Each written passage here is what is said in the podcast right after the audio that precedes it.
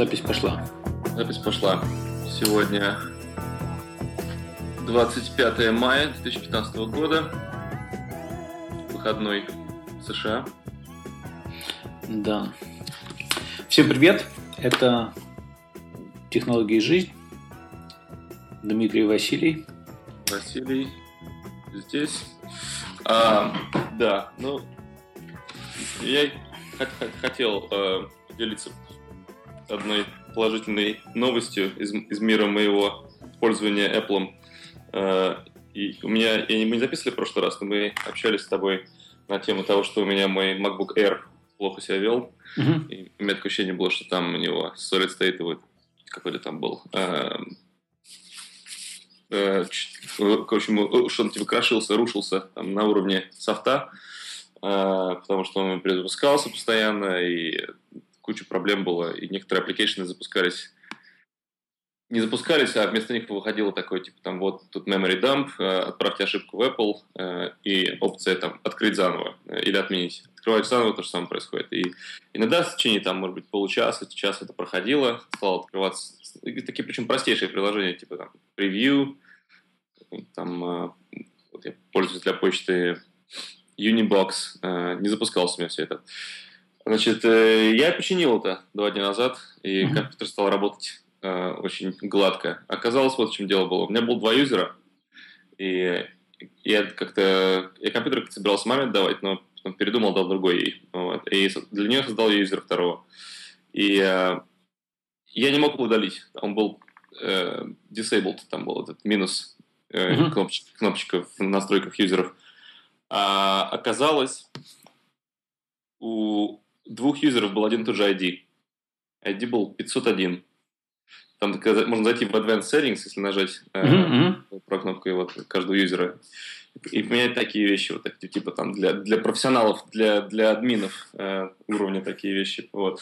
А, я поменял второй ID на 502, удалил ненужного юзера, и все вдруг исправилось, компьютер стал работать как новенький. Все запускается, ни одной ошибки, не перезапускается, тянет гораздо больше всего. То есть как будто он в два раза мощнее стал. Слушай, интересно. Да, видимо, нагрузка была такая, что он, он постоянно метался, пытался выбрать, какой из юзеров нужно использовать, какого. Вот, и он, у него был один, и тот же- один тот же ID. э, и вот, да, э, я очень рад был. И я ходил в Apple Store, э, в в Genius Bar, может быть, месяца два назад. И мне так ни- ничего не смогли с этим делом э, помочь. Я понятия не имели, почему не делали второго юзера. Знаешь, я на самом деле, будучи бывшим системным администратором, когда разбираюсь с новым компьютером или новыми э, пользовательскими аккаунтами, я обязательно, конечно, захожу вот эти дополнительные возможности и меняю все ID вручную, выставляю свои, добавляю дополнительные названия аккаунтов, там, ну, все это, почти все руками подправляю. Вот. И все время стараюсь, когда я это делаю, я все время стараюсь выбрать не а, дефолтовые а, номера, а какие-то свои. И то же самое с IP-адресами. То есть, когда я настраиваю раутер, ну, маршрутизатор, скажем так, а я все время делаю нестандартные а, IP а, номера. У меня есть своя система, как я их делаю, то есть, а, чтобы я не путался, потому что есть какие-то статичные, особенно, ну, сейчас это стало редкость. Раньше какие-то устройства а, было сложнее, надо было выдавать эти номера им вручную, и чтобы не путаться, у меня была своя система, и чтобы знать там, там у меня 10 точка, номер квартиры, точка, еще что-то. В общем, ты хочешь сказать, что с тобой такого не произошло бы? То, что произошло. Ну, менее вероятно. То есть, а, у тебя же неизвестно, почему это произошло. То есть, создал второй аккаунт, не должен был создаваться. То есть, Он, ну, он, он, он- я его сам создавал. Я просто не смог его с тех пор удалить. Но я как бы оставил его в стороне, думаю, ладно, пусть будет. ну, ты же его, когда создавал, ты вручную же не давал этот аккаунт ID. То есть, это Да. произошел какой-то баг. То есть, если я создаю какой-то аккаунт, он по какой-то причине может дать тот же номер, который я дал. Мы не знаем, почему у тебя он дал такой же номер, как у тебя.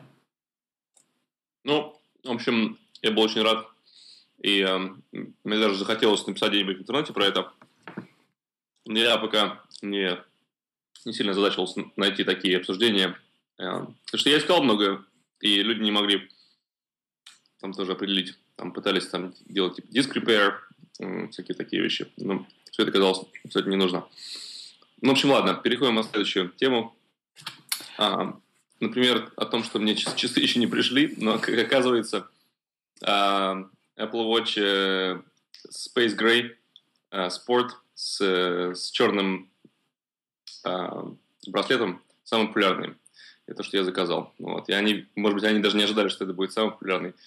И как э, на последнем подкасте ток-шоу с Джона Грубера, он сказал, что на э, WWDC, э, конференции разработчиков Apple, у него будет живая там, живая трансляция его, его подкаста, э, запись перед аудиторией. Он сказал, что он уверен, что из 300 человек у 280 будет спорт с черным, с черным этим.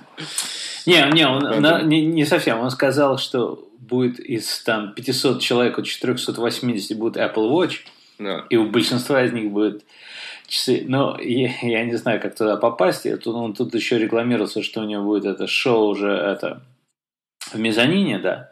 Да. Ну, я не сразу его, конечно, шоу прослушал, как он выложил там в интернете, но через там, не знаю, в тот же день позже уже все распроданы билеты там mm. не попасть. Я как-то попадал к Дал Римплу на, на его mm-hmm. э, вечеринку WWDC. Э, но я там был, как чувствовал себя немножко ни при чем, потому что там только сплошные Apple девелоперы, и э, я ничего, ничего не, особо такого не делал в, в этом отношении. Но ничего было, это было что-то там было бесплатное. И, а, какие-то там были там песни, танцы, хорошие виды. Вот. Эм, ну ладно. Эм, часы, тем не менее, у тебя все это время... Есть, да. Я, я начал писать даже обзор. А, интересно, конечно, вот, потому что первые где-то 2-3 недели это было такое меняющееся мнение о том, зачем они, как, как им использоваться. И потом где-то последние недели-две оно выровнялось уже, как я их использую. То есть оно, конечно, будет уже дальше меняться, но, наверное, не так быстро. И какие-то вещи я там пробовал больше. Я, во-первых, полностью разобрался, как вообще с ними а, работать и что такое. То есть, а, что там опять-таки два режима, один часов, один а, вот этих applications и в режиме часов ты находишься больше, даже не обязательно, когда на сами часы смотришь, но всякие другие вещи, типа как а, глансы вот эти, это все к режиму часов относится, и этим в итоге пользуешься больше.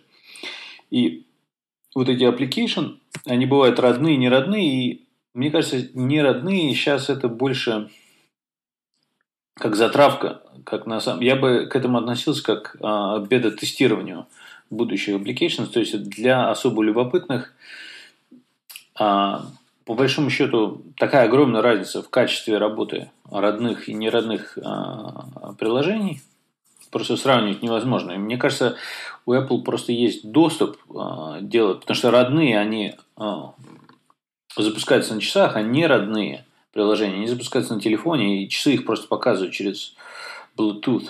И это, это принципиальная разница и поэтому, соответственно, все намного хуже работает. То есть, ну, как бы, если очень надо, там, все это можно запустить, но мне кажется, смысла в этом пока мало. Во-первых, не, не настолько а, ну, нужно это все.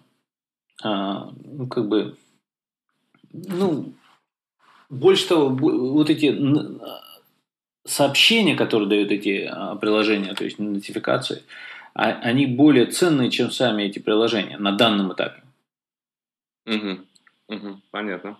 И, и если использовать, во-первых, все только родное приложение и вот эти все, часы работают очень быстро, на самом деле. Там никаких проблем со скоростью, в принципе, нет. Как только начинаются вот эти не родные приложения, там какие-то чуть лучше, какие-то чуть хуже, некоторые вообще совсем плохо работают. А вот.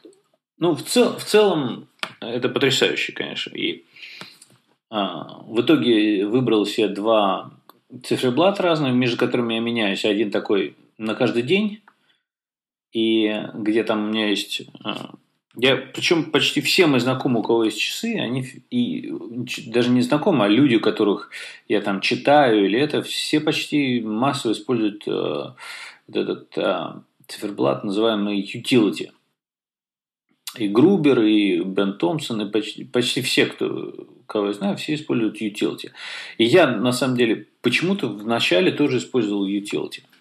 А потом переключился на другой Simple, и у меня вот есть два, две вариации. На одной э, есть э, 5 complications, 5 э, дополнительных э, виджетов. На самом деле, complications это виджеты. По большому счету, в мире Android это давно существует, на, на телефонах все. То есть, у тебя есть как бы э, домашний экран, там есть вот applications, вот эти приложения, иконки для приложений и вот эти виджеты. По mm-hmm. сути дела, на часах это у тебя все то же самое, только без, э, чтобы увидеть иконки приложения, тебе надо нажать кнопочку. И, грубо говоря, перескакивать между часами с этими виджетами и э, экраном, где иконки приложений. Так вот, вот, в моих часах там есть помимо э, минутной, секундной и часовой стрелки число, потом батарейка, потом вот это activity круги, причем это я отдельно сейчас расскажу. А, московское время мне удобнее. То есть, можно было еще, конечно, нью-йоркское выбрать, но Нью-Йорк мне всегда легко пересчитать с Москвой как-то. Ну да. Я все время путаюсь, куда 2 часа, там 10 часов разница, 2 часа туда, сюда. Я. А, и еще есть иконка, это таймера. Если иногда я что-то засекаю, там можно нажать, и там прямо показывается. То есть, получается, помимо стрелок часов, еще 5 разных вещей. И и второй режим у меня такой, который я включаю, когда я иду в гости куда-нибудь или там тусовать, это я убираю все остальное, оставляю только сами часы. Оно более стильно выглядит. А, как бы, и мне нравится.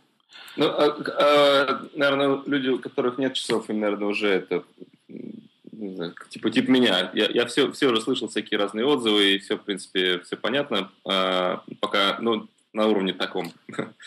Ничего не пробовал. Я, кстати, даже не видел в глаза эти часы. Э, вот. Но а, какое-то конкретное какое-то было какое-то там у тебя а, прозрение по поводу зачем тебе часы нужны и что они тебе сейчас дают, то, что чего не было раньше, вот какое-то новое за последние неделю-две?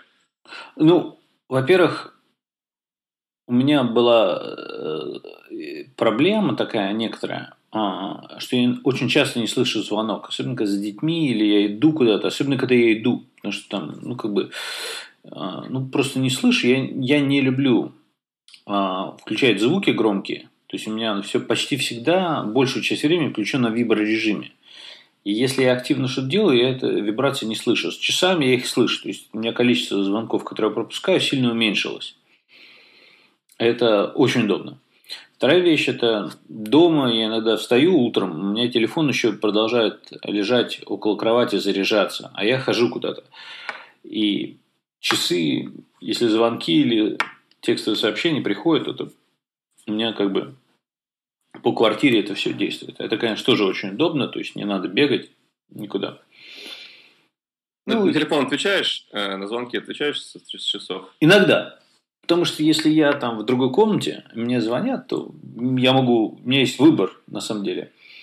А, даже как раньше я услышал телефон, бежать и, скорее всего, не успеть. А, а здесь, во-первых, я знаю, кто звонит, правильно? То есть я могу просто проигнорировать, либо ответить а, прямо с часов и в часы прямо ответить, как в фантастических фильмах, прямо в них поговорить. Потрясающе э, хорошо работает э, диктовка и по-русски, по-английски. Я вообще был поражен, а, насколько она хорошо меня понимает. То есть я как-то одно время в начале пробовал, понимал меня плохо, а, там долгое время не пользовался, и сейчас стал пользоваться, меня прекрасно понимает, и какие-то вещи, конечно, намного удобнее. Там можешь, ну, в основном мелочи, конечно, такие, как там спросить погоду или какой-нибудь там кому-нибудь отправить текстовое сообщение, но удобно.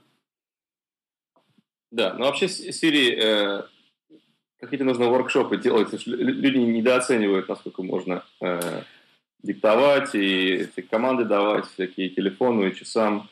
Э, и вот интересно, они с, нов, с новым э, OS X они при, привезут, при, принесут э, Siri на, на компьютер? А, на компьютере есть частично Siri, есть диктовка же, да? да и, и а диктовка основана на технологии вот этого нюанс корпорации, которая у них есть продукт отдельно, называется Dragon Dictate. Угу.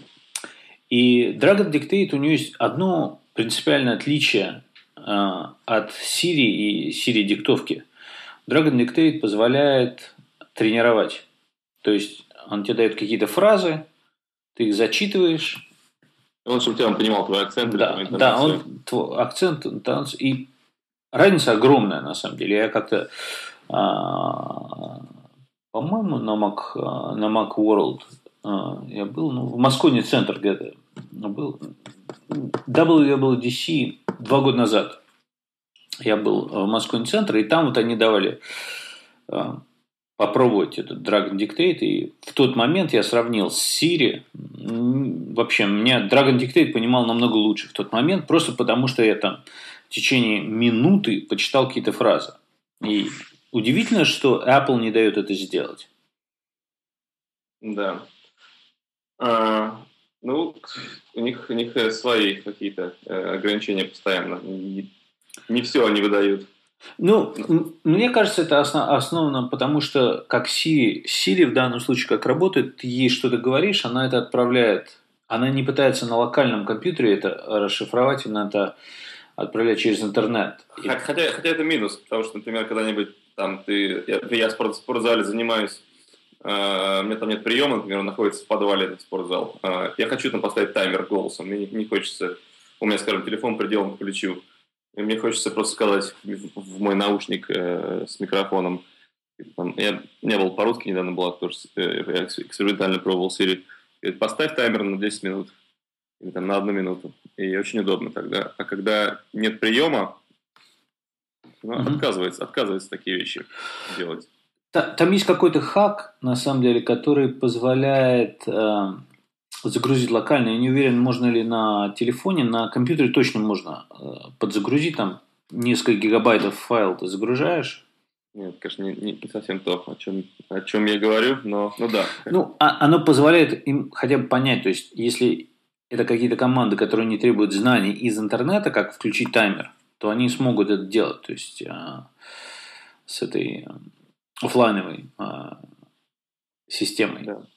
Еще маленький такой был э, момент. У меня знакомая, которая так что купила первый iPhone в своей жизни, спросила, а как мне iMessage включить? Потому что я сказал, что iMessage нету. Как включить iMessage? Я, я сидел такой, думаю, так, можно отправить инструкции по, по SMS, э, там, зайди в настройки, туда-сюда. А потом я просто вспомнил, что можно Siri сказать, типа, go to settings, или go to iMessage settings. И он, когда тебе открывает settings app прямо на этой странице, где iMessage, переключалка стоит. Я так и написал, скажи Siri, go to iMessage settings. И вот это очень удобно оказалось для, для э, технической поддержки э, для людей, которые не особо сильно шарят в меню всяких. Ну вот это интересный момент, на самом деле, с безопасностью, потому что если э, вот эта система, когда Siri и там другие Cortana или окей, а, Google а, а, начинают слушать, то как определить, что говорит хозяин телефона, а не кто-то рядом с ним находящийся говорит... На, на iPhone такого пока нету. Ну, Hey Siri есть. А, нет, нет определения голоса. Да, да, конечно, нет. Очень трудно определить. Голос очень тяжело определить, очень трудно подделать. И Siri работает только когда подключена к зарядке. А, иначе Siri не сработает. Телефон должен заряжаться в этот момент. Да. Ну, кстати, смешно, он реагирует на, какие-то, на кино, которое я смотрю. Друг да, да, ну, э, возникает вопрос, то есть, если научиться как э, невербальные звуки, то есть, можно придумать э, не придумать, а создать такой звуковой сигнал, который не слышен человеческому уху, но который с точки зрения программы как Siri похож на какую-то голосовую команду, Мгм. и таким образом а, давать команды телефону. Это вот, конечно, еще будет происходить, но это, это уже давно происходит, на самом деле. Про это очень-очень мало говорится, и на таком уровне, что одни какие-то исследователи безопасности говорят, что это происходит, этим пользуются жулики и там хакеры, а другие говорят, это все выдумка, это все недоказуемо, это ваши там фобии неоправданные. И очень трудно определить. Это же был там один исследователь был, делал а, проверку компьютеров, и его взломали хакеры. Ну, то есть, которые, естественно, популярно взламывать исследователей таких. Ну, он думает, Да. ну, окей, окей, хорошо, там, сотру систему, с CD поставлю, а чисто компьютер будет.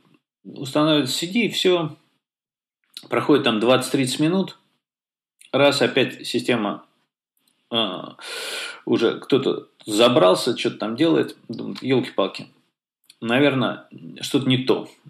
Попробовал, купил новый компьютер в магазине, включает, к сети не, подключи, э, к сети не подключил, Wi-Fi выключил, все равно то же самое. Ну, думает, может, через электричество сделал полностью AirGap. Вы, вытащил вот эти сетевые карты, Bluetooth, все вытащил. Сеть через UPS, через батарею, через 20 минут опять хакается.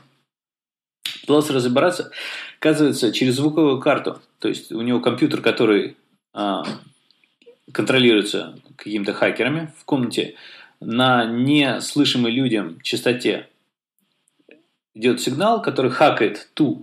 То есть там новый компьютер, у него какие-то есть известные баги а, в драйверах а, аудиокарты, которые как-то эксплуатируются через вот Да. это все. И получается контроль, и дальше уже открывается канал, и все устанавливается. То есть это насколько...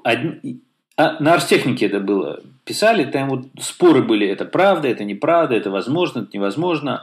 Одни там исследователи говорили, это возможно, но то, что этот чувак сделал, это э, липа. Он сам, мол, так сделал, такого в, в- а в мире такого не существует. Не определить, на самом деле.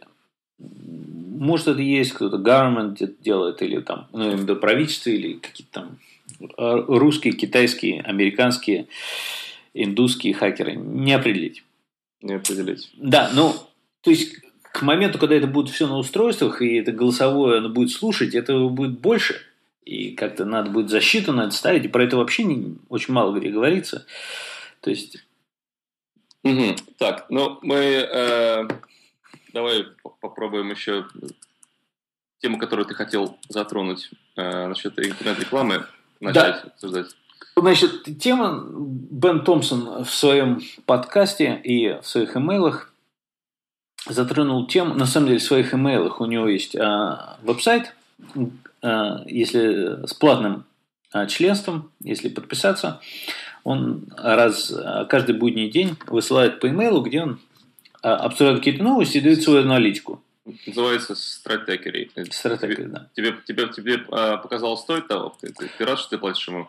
Да, да, абсолютно. То есть, ну, как бы у него очень-очень глубокий анализ, очень интересный и довольно кратко, что занимает там несколько минут прочитать, и очень глубоко это все разбирается. И одна из вещей, которую он затронул, что сейчас в Европе как минимум один оператор, а скорее всего несколько, хотят что делать? Они хотят блокировать рекламу на уровне а, а, своих серверов, серверов. То есть а, реклама будет заблокирована там. Ну, предположим, если бы это было в Москве, а там, предположим, МТС или Билайн решают, что всю рекламу мы режем. Вот. И, естественно, это делается а, не совсем для пользы пользователей, конечно. это, во-первых, и они экономят а, трафик таким образом. Во-вторых, они таким образом заставляют крупных игроков, таких как Google, Microsoft, Yahoo там, и тому подобных, AOL, теперь это Verizon, как это, а, делиться а, прибыли с рекламы, как это, известный же эти AdBlocker, который а, там режет рекламу, которым больше всего пользуются. Все крупные компании договорились с ним, отстегивают ему бабки, чтобы их рекламу не резали. То есть блокировка рекламы не работает полностью. Ну и Бен Томпсон, значит, суть не в этом. Суть в том, что он говорит, что вообще блокировать рекламу это а, не совсем честно. То есть, Но мне понравилось, как он объяснил это на примере, скажем, какого-нибудь блога типа TechCrunch, что ты э, как бы, э, ну, не нужно быть там гением, там не нужно быть очень посвященным, чтобы знать, что такие блоги, как TechCrunch, зарабатывают тем, что они какой-то дают тебе контент, а взамен хотят, чтобы ты смотрел на их рекламу. То есть ты платишь им своим вниманием на рекламу. То есть это, это все, что они от тебя просят. А когда ты блокируешь рекламу, ты, в общем-то, нелегально, можно сказать, как, как, как скачиваешь фильм нелегально смотришь, также ты читаешь контент нелегально, потому что ты не платишь им своим вниманием на рекламу. Вот. Да, ну там его оппонент в подкасте Джеймс очень смело заметил, что это может быть дело не в рекламе, а помимо рекламы просто это сразу попадает и слежение за тобой и очень много других вещей. То есть, если бы, пожалуйста, показывать рекламу, а, одно дело, а другое дело еще, а используете рекламу как средство, чтобы за мной следить, это уже другое.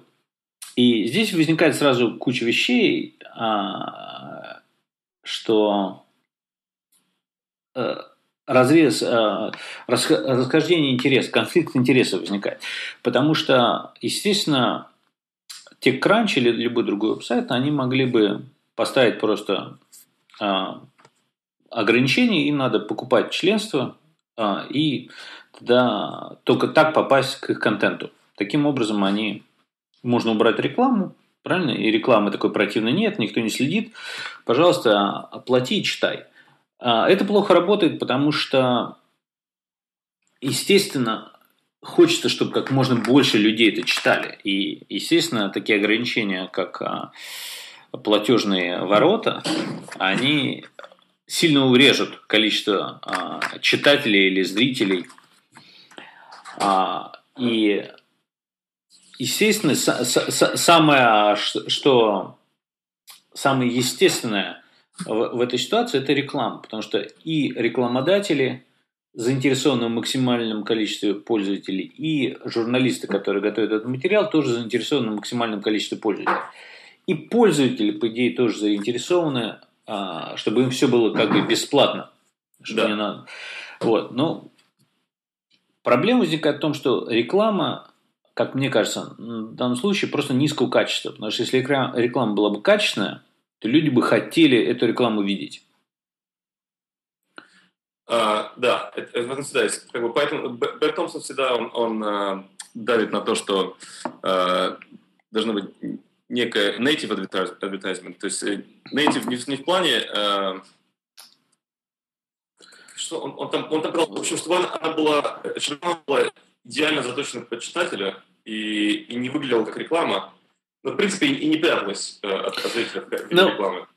Не, native э, реклама родная имеется в виду не совсем это. Это то, что ты имеешь в виду, это немножко другое. А родная реклама это когда вот ты пишешь текст, предположим, статьи, и сам в статью в том же тексте вставлена реклама, как часть да. этого текста. Это то, что они имеют в виду под uh, native advertisement, родной реклама.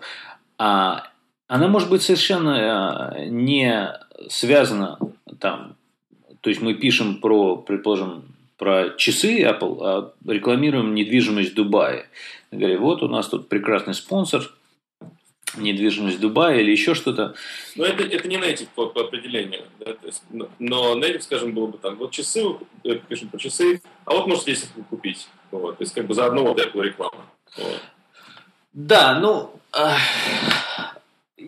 следующий шаг, это же вот это огромный стартап BuzzFeed. Да, который всегда заточены под это. Они, они не просто, у них это система якобы новости, которая на самом деле абсолютно все реклама. То есть они пишут э, рекламу в стиле новостей. И оно настолько неплохо записано, что люди туда ходят. И как бы иногда они пишут просто так какие-то якобы новости, э, чтобы привлечь внимание. И они очень-очень хорошо научились это все раскручивать. То есть к ним постоянно попадают какие-то новости, они их очень многие выставляют, и у них шикарно отработаны механизмы, как определить, какие новости горячие, какие нет. И таким образом, если какая-то новость выясняется, что горячая, ходовая, они, а, как говорится, а, все, деньги на бочку и ее раскручивают по максимуму, э, выжимают все, что можно. И таким образом очень далеко пошли. Мне кажется, это на самом деле в России такой способ рекламы, это вообще как бы национальная черта. Ну, есть... ну да, может быть реклама, может быть пропаганда, как, какое-то все время есть двойное, двойное назначение продажи этого всего. А, но мне интересно, скажем, если мы предположим, что ВКонтакте это клон Фейсбука, а, в свое время был, а потом стал ну, немножко менее клоном. У Facebook понятная бизнес-модель. Покажи рекламу, возьми денег с работы, в смысле, с рекламодателя. А вот, например, ВКонтакте.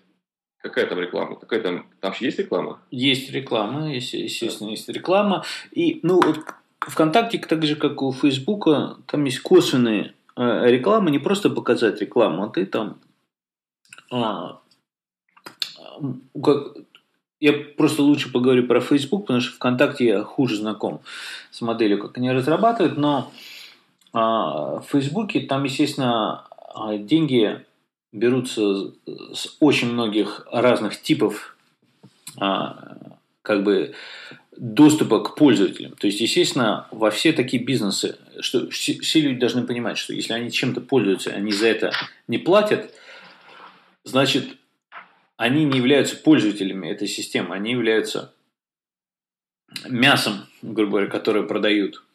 То есть, если ты заходишь в Google, не платишь ничего, ты пользуешься Gmail, не платишь ничего, то это значит, что тебя, твои глаза, твои данные какие-то, это продается, а пользователь настоящий этих систем – это рекламодатели, которые платят и Фейсбуку, и Гуглу, и там, соответственно, продают пользователей очень разными способами.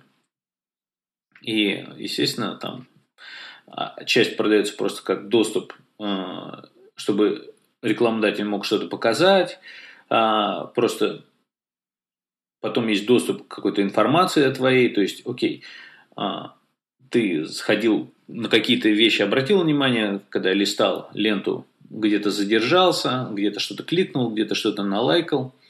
Вот эта вся информация тоже продается. То есть э, твоя история. То есть продается то, что ты видишь, то, что ты наделал уже, э, какие-то твои связи, э, какие-то твои активные действия.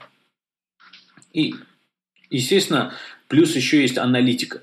Э, помимо этого, то есть может быть, не передается напрямую твоя история, но они знают, ага, вот люди, которым нравится это, люди, которым нравится это, они, скорее всего, любят еще что-то другое. И вот, вот это, и, и это даже может быть не доступ к тебе, а они просто могут сказать, ага, вот этот продукт будет популярный, этот не будет популярный. И это аналитика, которая тоже продается, это тоже информация, тоже очень интересная сама по себе. И Facebook, конечно, в этом плане рулит, они как этот а, Дарт Вейдер а, в городе облаков Ланза. Сейчас вот а, пришли к этим крупным СМИ американским вот с новой инициативой ставить а, статьи сразу, чтобы а, если человек, как например, мы с тобой хотим поставить какую-то ссылку на там Discovery а, или National Geographic, то статья уже будет Фейсбуком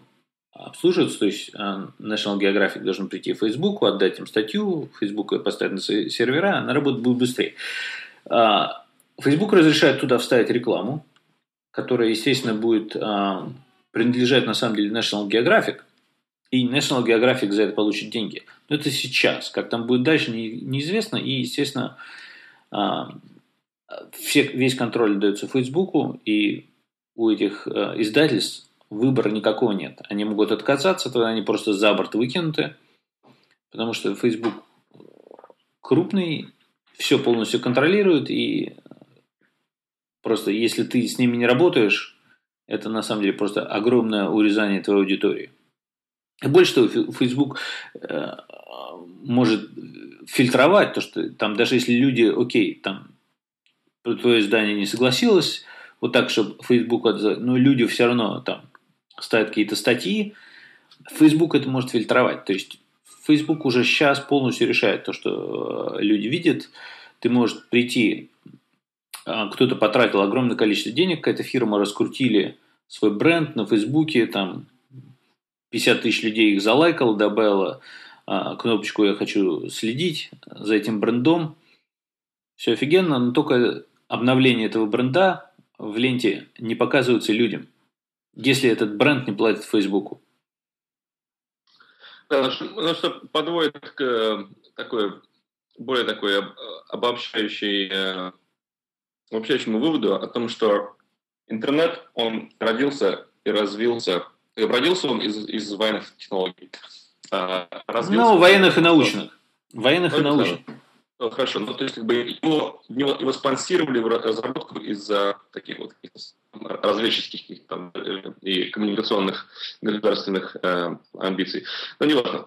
А, а говоря о том, что он был а, неконтролируем а, очень как бы, ну, так, настолько, насколько бы, скажем, какой-то государственный орган типа там, не знаю, почта или телеграф он был контролируем, да? То есть он, он, он сам по себе стал развиваться, разные там протоколы придуманы, э, там, настройки и прочее. В общем, никто интернетом не владеет. Э, что хотим, то и делаем. Вроде как так было долгое время. Сейчас, ну, немножко уже не так и не везде. Есть примеры там в Китае и там России будет э, законы, которые будут э, за контентом там следить и смотреть то, что делает, там и что такие сайты заходить можно, какие нельзя. Вот. Но в итоге мы пришли к Фейсбуку, и на нем все сидят. И некоторым людям, которым вообще до интернета, в общем-то, было особо никакого дела не было э, лет там 10 назад, э, их затянул на Фейсбук, потому что они там видят, может, хорошие фотографии, какие-то там интересные, смешные вещи, там за родственниками э, наблюдать и там оставаться в, на, в контакте на, э, с, с людьми, с которыми давно уже не было Э, может быть, какую-то вари... возможность поговорить вживую. В общем, много плюсов. Люди видят Facebook как интернет. То есть ничего, в принципе, другого особенно и не нужно, потому что все происходит в Facebook. Это из... Из... источник похода на новые э, какие-то там издания, там газеты, э, реклама, все, все там, объявления, там, ребята, там, нужно, нужно мне там, я продаю мебель, там, на, Facebook первая мысль была, что вот. А но люди сами этого не понимая, и это их не вина, переносятся в, в, как бы в, одну, в одну платформу все, свои, все, свое, все свое внимание, которой управляют люди на самом деле. С интернетом, в общем-то, особенно так управляют, так что было забанить кого-то там навсегда откуда-нибудь. А, а из Facebook, например, можно там кого-то там выкинуть, там, да, можно кого-то там э, там что-то тебе не показать по какому-то алгоритму вот, на, на основе этого поведения. В общем, ну, это типичный, типичный случай, а, я просто забегу вперед того, что ты говоришь, типичный случай, когда появляется частная компания, и они становятся монополистом. Монополист может а, злоупотреблять своей монополией, и одно дело, когда государство может злоупотреблять монополией, а, это плохо, все это знают, но когда частная компания, это еще хуже, на самом деле, потому что государство имеет хоть какую-то подотчетность, там может смениться власть. С частной компанией, по сути дела, ничего не может произойти, только там, если кто-то, другая частная компания затмит. И прелесть интернета была, что никакая частная компания так крупно не контролировала. И даже сейчас Facebook, он, конечно, крупный, крупнее остальных, но отождествлять их с интернетом еще все-таки рано. Хотя, конечно, они пытаются это все сделать, но а, все-таки еще достаточно много игроков. Ну, может, для каких-то людей это так, а для каких-то людей а, не так. А, и пока еще все-таки Facebook не отождествлен с интернетом, и, к счастью, а, есть достаточно а, много других способов. Но, опять-таки, посмотрим, что будет дальше. Еще, конечно, интересная тема, это как дальше будет э, искусственный интеллект, это все развиваться, потому что Facebook, на самом деле, алгоритм, это, по сути дела, искусственный интеллект. И как она, как она будет решать, как с этим бороться. И э, люди со, со своей стороны, пользователи, тоже будут это использовать, чтобы появятся какие-то средства это обходить, а, то есть отслеживать, что тебе показали, что тебе не показали, и точно так же, как а, веб-сайты могут отследить, стоит ли у людей блокировка рекламы или нет, то есть это все будет с разных сторон давление на это все будет происходить, ну, ну будет очень интересно. Смотрим, да, э, задержав дыхание. А вот э, страны, которых Facebook э, не имеет э, успеха прорваться, вот мне интересно, будет ли какая-то сильная какая-то война за, за внимание этих людей? Скажем, там в России ВКонтакте имеет гораздо большее проникновение. Ну, во-первых, в России а, помимо ВКонтакте все-таки Facebook существует. Основные страны, где борьба, это есть по, по сути дела, Америка, Европа и а, Азия, в основном Китай.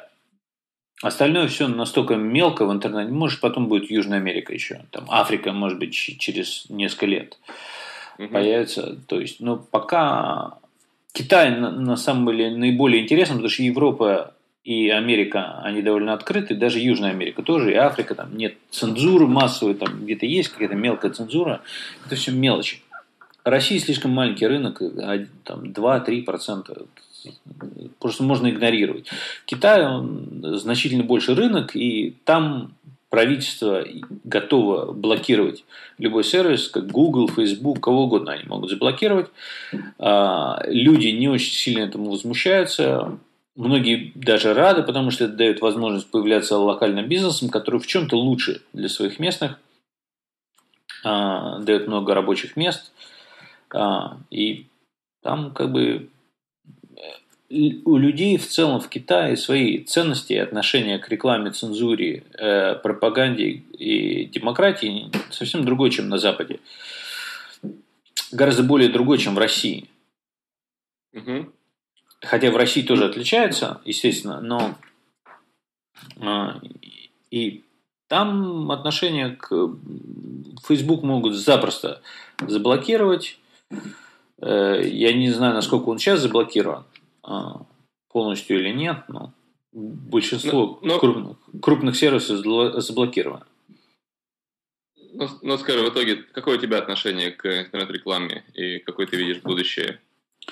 Я считаю, а, реклама, конечно, будущее – это а, аналоги того, что делают а, блогеры, которых мы следуем, это когда endorsement, так называемый, то есть когда сами блогеры не, не, покуп, не соглашаются на любую рекламу, то есть они берут какую-то часть рекламы и делают ее частью своего а, содержания.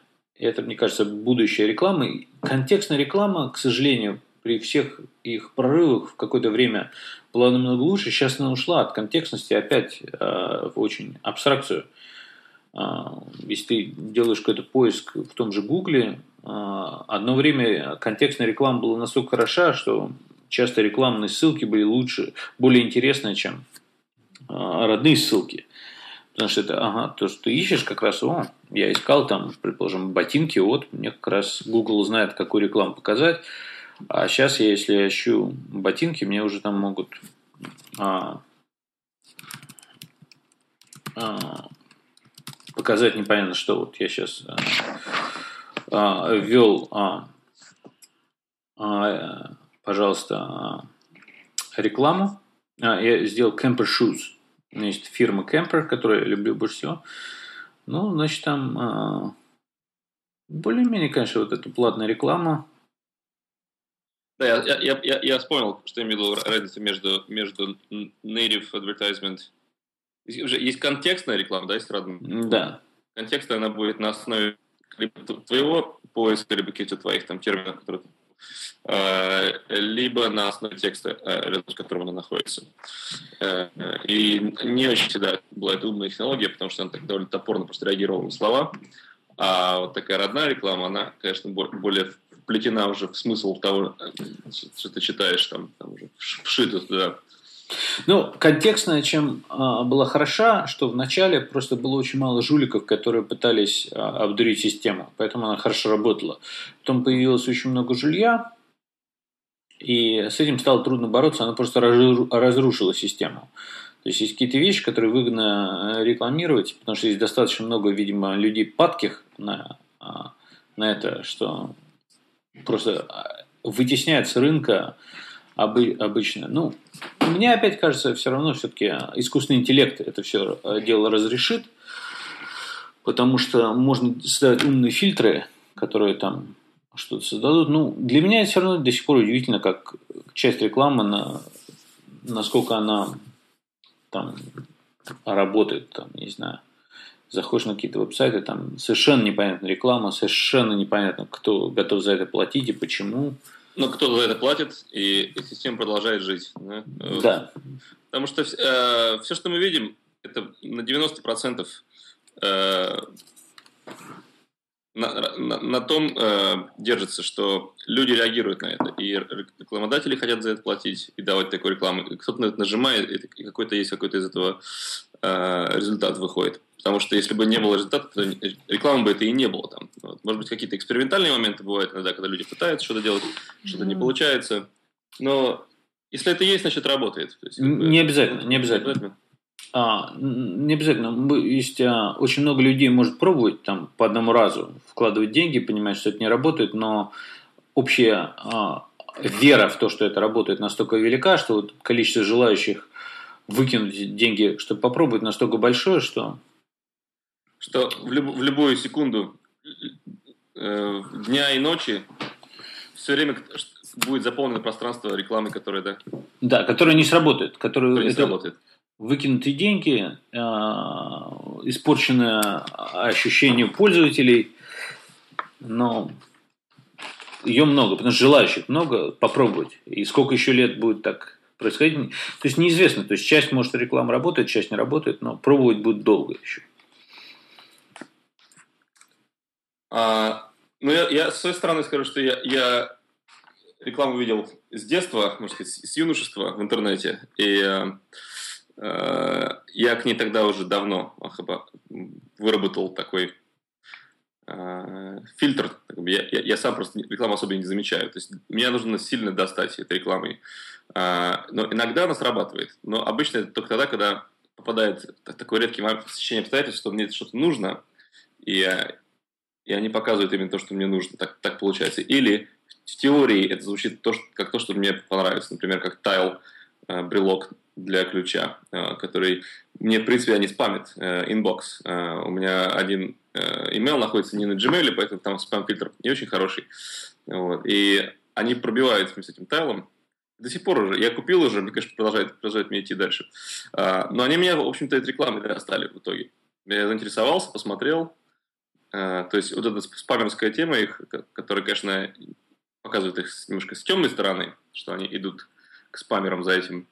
Э, но она сработала со мной, что редко. Ну, опять получается, что достаточно редко. Это должно быть еще реже, видимо, чтобы не срабатывало. Да, есть... должно быть еще реже. Ну, ну, не знаю, это я рекламу не режу у себя. То есть у меня в голове стоит, как говорят, это слепота пользовательская, то есть пользователи просто не видят какие-то вещи, то есть неважно, что они есть, если всплывающие окна, они их просто относятся к ним как, я не знаю, к коту, который проходит по столу и загораживает тебе компьютер, ну, прошел, ты его отодвинул, там, вокруг посмотрел. Да-да-да, у меня такая же реакция на, на рекламу в основном. А, и еще, естественно, хуже реакция у меня и хуже отношение к э, сайтам, на которых реклама закрывает контент. Нужно от нее, от нее избавляться. Вот там у меня совсем нет, нет терпения на это. Э, я на самом деле такие сайты избегаю в итоге. И они э, все там реклама на меня влияет, влияет тем образом, что я просто не хочу на этот сайт возвращаться никогда да. больше. И то же самое с YouTube, если там в начале бывает в некоторых роликах 30 секундная реклама, я просто выключаю. Мне столько интересно всего можно пойти почитать, посмотреть, если там где-то хотят там, 30 секунд или даже 15, а чаще всего я уже не хочу ждать. То есть, я не знаю, кто готов за эту рекламу платить и э, как это эффективно, насколько, но Ну, так или иначе, что я имею в виду по отношению к тому, что Бен Томпсон поднял тему, когда операторы а, режут рекламу, я считаю, это неплохо. Это внесет а, оживление в мир рекламы. А, это, конечно, плохо, как шаг, шаг, шаг этих а, а, э, операторов. Я считаю, это преступная деятельность, плохая. Но жизнь есть жизнь. И... Шантаж, шантаж, да. Но, как, как это говорится... Рэкет, рэкет. Рэкет, да. Это по закону, по закону Мерфи, да. Если, можно какой-то придумать такой закон, что если есть ресурсы, которые можно применить, чтобы надавить на кого-то, чтобы, чтобы сохранить свое влияние там, да, на рынке, то они будут использованы. То есть, то есть моральных издержек э, не хватит на то, чтобы э, силу не, примен, не, не применять. То есть, если сила это есть, она будет применена. И пока не, совсем их не прижмет, э, там, закон, закон или там, э, не знаю, обстоятельства какие-то, конкуренции, они будут эти пытаться делать. Потому что в Европе всегда будет неприятно, что американская компания Google э, начинает забирать львиную долю э, внимания европейских э, пользователей интернета. Ну, это еще, кстати, Джеком Нилсон писал, что система Google, вот эта AdWords, она настроена на то, чтобы высосать всю прибыль из всех бизнесов а, в сторону Google. И, в принципе, если кто-то с этим борется, это, конечно, даже не совсем честным способом, я прочитаю, что если победят а, рекламных, грубо говоря, суперигроков, а потом вот эти способы, которые используют а, операторы, они все равно разрушатся, и с ними надо бороться. То есть то, что делают операторы, с этим надо бороться. Но пока идет эта борьба, это, конечно, возможность а, бизнесам, которые зависят от рекламы, пытаться как раз пинок, который им нужен, чтобы они вышли на другую, более хорошую рекламу. Потому что если реклама, опять-таки, правильная, контекстная и нужная, то люди будут хотеть ее видеть. То есть, если реклама... То есть, все сводится к тому, что реклама просто плохая. Если она будет хорошая, люди будут хотеть ее видеть. И это будет всем выгодно. Да, вот так, так, такой вывод мне нравится. Да. Ты улучшаешь рекламу, и тогда гораздо будет, больше будет счастья на земле. Народ не будет так возмущаться, э, и будет более честно. Ну, опять-таки, если тот же оператор решал бы резать хорошую рекламу и вставлять вместо нее плохую, люди бы возмущались и меньше пользовались этим оператором, и у них бы шансов не было. Ну, хорошо. Я думаю, хорошо. Нас, да, на этом мы завершим. А, еще, конечно, интересная тема, которую я хотел, может, в следующий раз, это сравнить два фильма Ex Machina и Her. Да, я видел оба, э, и да, можно, можно это обсудить. И э, я в Ex Machina много людей стало жаловаться, что там много было дырок в сюжете. И я стал читать мнения, э, какие же дырки люди нашли, и со многими я очень даже согласен. То есть мне самому ничего особо не бросилось в глаза, но мы оставим, оставим это с первого момента. А потом я сразу стал замечать некоторые вещи, там, которые были э, не продуманы. Но это э, такая, как бы, э, это жанр такой. Там, там... Большая тема для обсуждения, да. Да. Оставим нас, нас на следующий раз тогда. Отлично. Ну хорошо. Хорошо, Все. давай. Чао.